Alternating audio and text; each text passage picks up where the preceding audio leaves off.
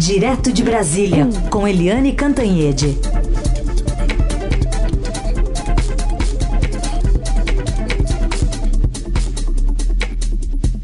Oi, Eliane, bom dia. Bom dia, Raíssen, Carolina, ouvintes. Oi, Eliane, bom dia. Bom, o Supremo começa a julgar hoje o deputado Daniel Silveira, acusado de ameaçar integrantes da corte e de defender a volta do AI-5. Queria saber se há realmente esse temor aí do ministro André Mendonça, que foi indicado pelo presidente, interromper o processo com pedido de vista depois de votar o relator e o revisor, né? O relator André Alexandre de Moraes e o revisor Cássio Nunes Marques. Olha, um, a expectativa no Supremo Tribunal Federal, você pode conversar com qualquer um lá, uh, é de que o Daniel Silveira será condenado.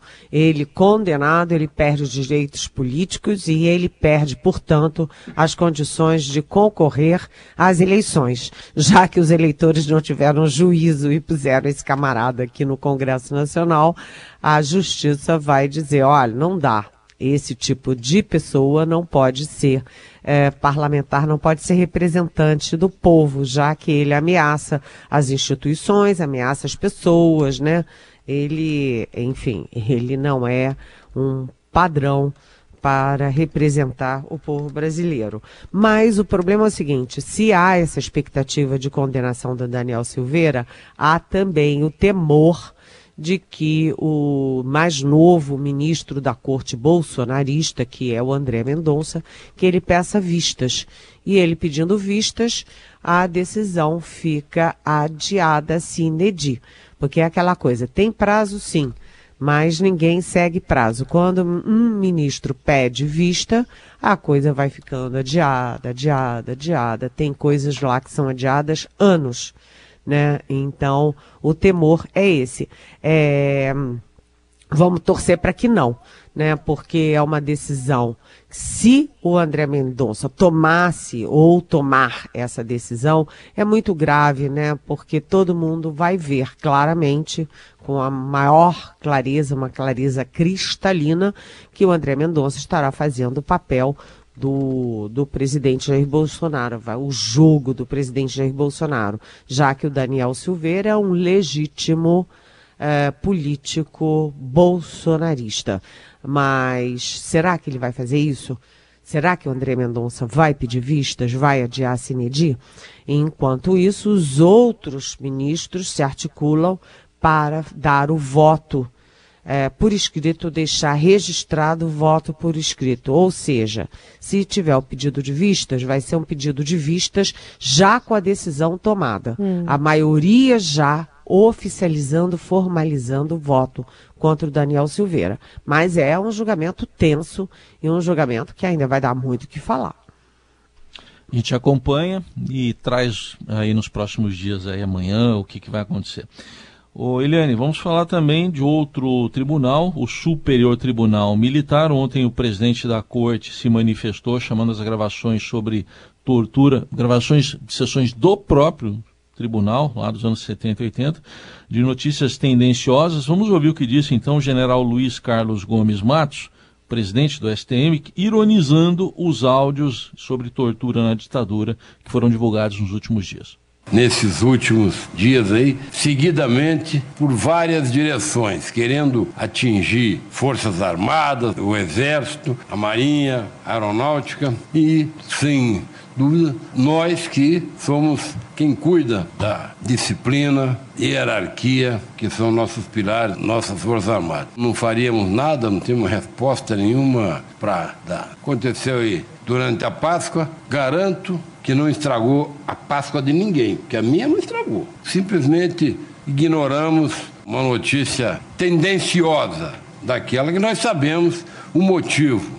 Apenas a gente fica incomodado que vira e mexe vem, não tem nada para buscar. Hoje vão buscar em passado, rebuscar o passado, só varrem um lado, não varrem o outro. Bom, esse passado, Helene, é de antecessores dele lá no tribunal.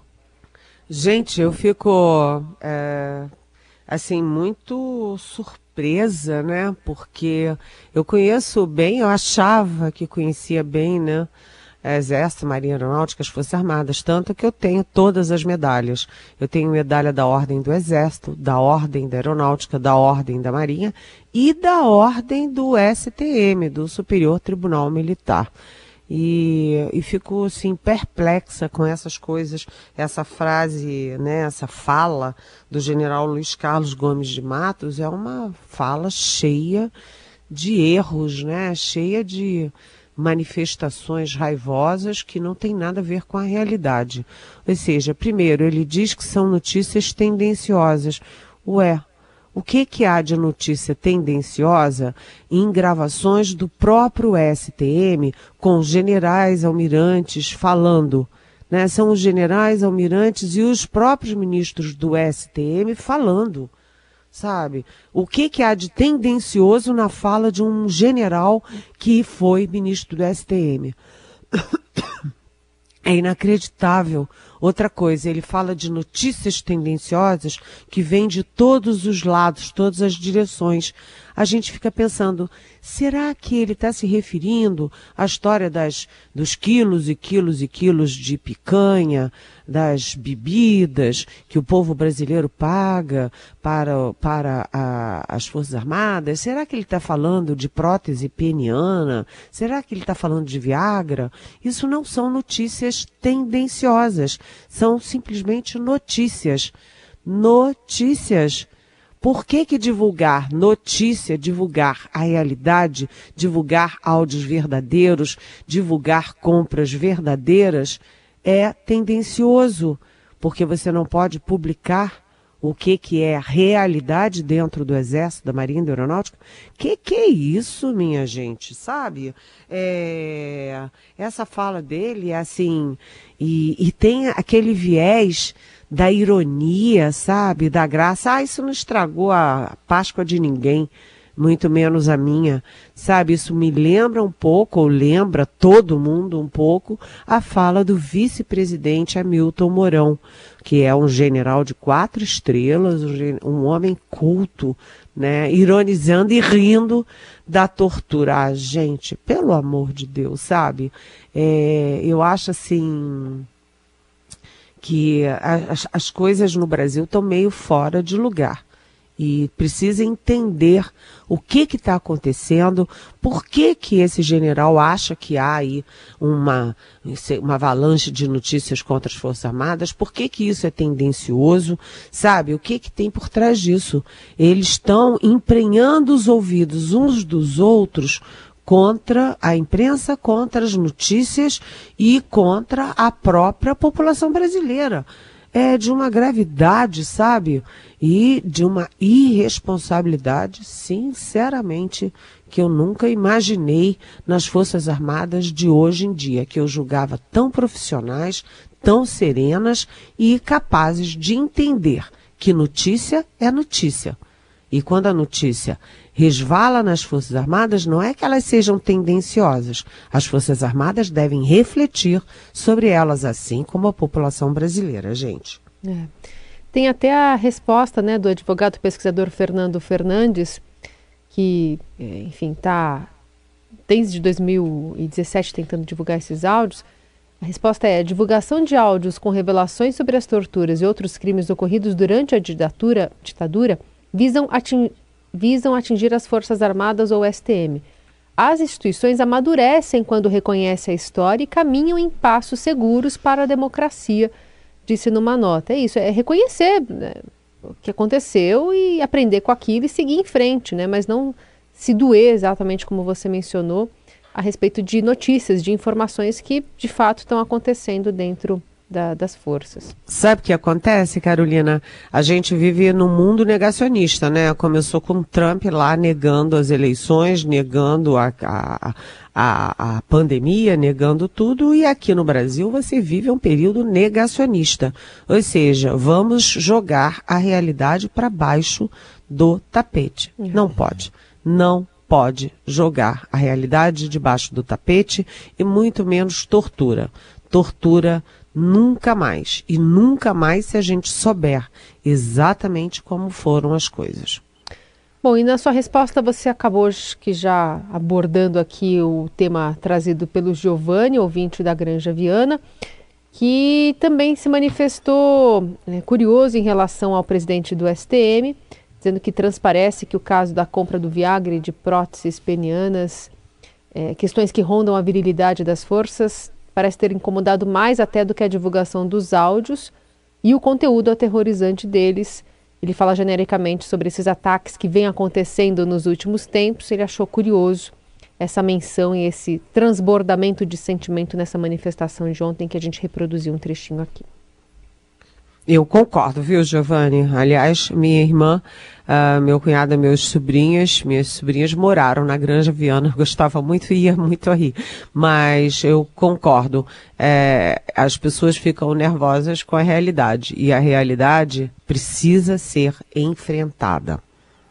Participação, análise de Eliane Cantanhê, direto de Brasília, agora para falar de uma revelação da nossa colega Vera Rosa, na coluna dela, sobre consultas do ex-presidente Lula à cúpula militar. Eu estava lendo, Eliane, mais cedo e me pareceu uma pergunta que a gente fazia lá uns 30 anos atrás, né? Se o vencedor vai tomar posse. Primeiro um registro aqui é, familiar, né, da família Estadão. É, como a Vera Rosa escreve bem, né, como ela tem um texto escorreito, gostoso de ler e como tem profundidade, como ela conhece, como ela é bem informada. Mas vamos lá, depois da minha, do, da minha a, a coisa familiar, minha manifestação familiar aqui.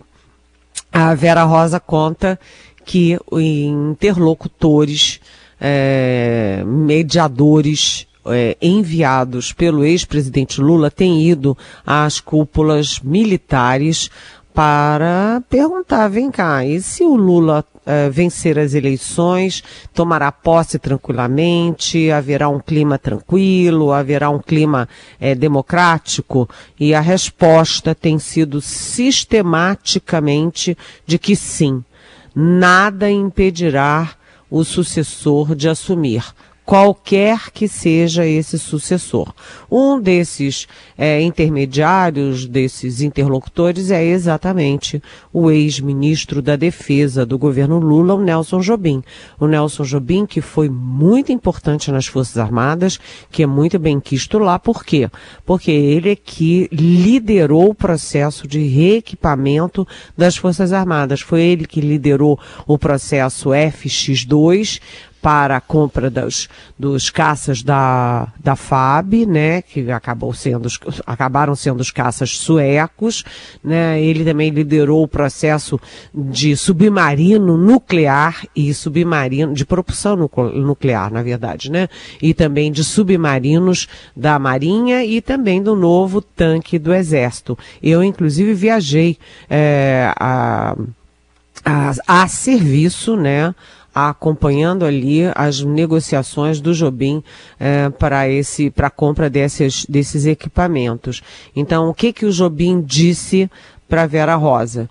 Disse sim, é, é, não dá para pensar numa coisa dessas, né? As Forças Armadas, segundo ele, aspas, as Forças Armadas são totalmente legais Exatamente. A gente vê barbaridades ditas, por exemplo, pelo presidente do STM, mas a gente sabe que as instituições militares, as Forças Armadas Brasileiras são legalistas sim.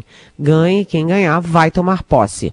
E, e o que se espera é que os candidatos tenham responsabilidade com o país e impeçam que os seus seguidores é, tenham, enfim, é, sei lá, propulsão, é, ânimo para tumultuar a democracia brasileira, como o Trump fez lá nos Estados Unidos, que atiçou a turma dele para invadir o Capitólio. Que isso não aconteça no nosso Brasil, né, gente?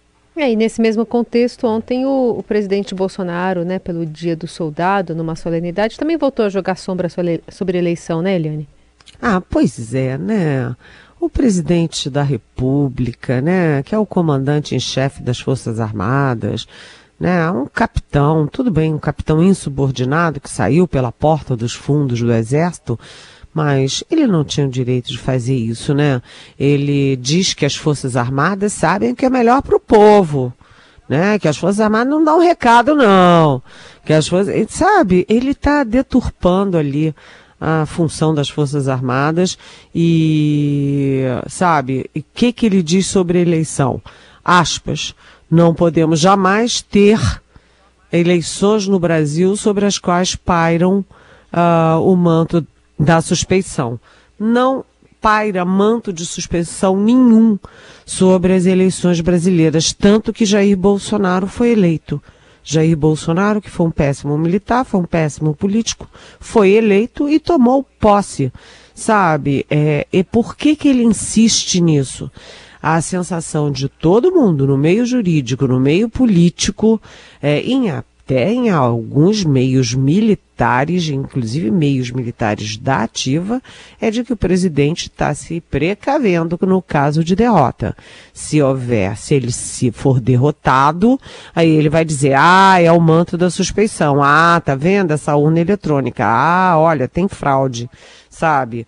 É, é uma coisa assim absurda isso, porque é uma forma de jogar é, sabe, jogar no lixo todo um trabalho da justiça eleitoral brasileira, todo um método eleitoral que é respeitado no mundo todo, que são as, as urnas eletrônicas, e sabe-se lá por que, que o presidente quer fazer isso, que tipo de tumulto ele está preparando. Ele usou exatamente o Palácio do Planalto, que é a sede do Poder Civil, e numa solenidade militar pelo Dia do Soldado para dizer essas coisas.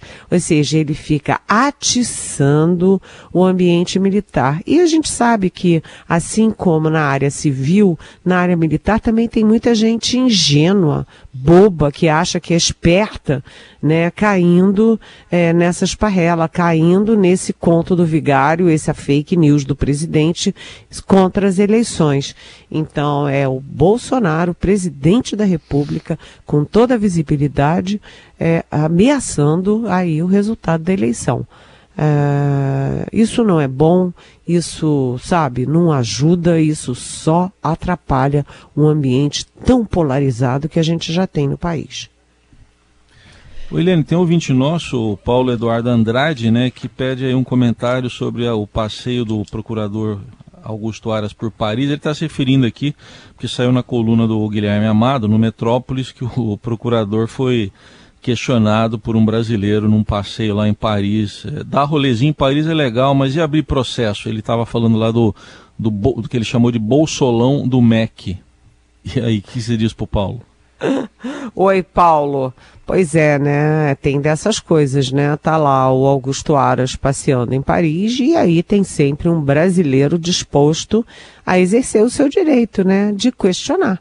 Eu acho que é um direito de questionar desse brasileiro.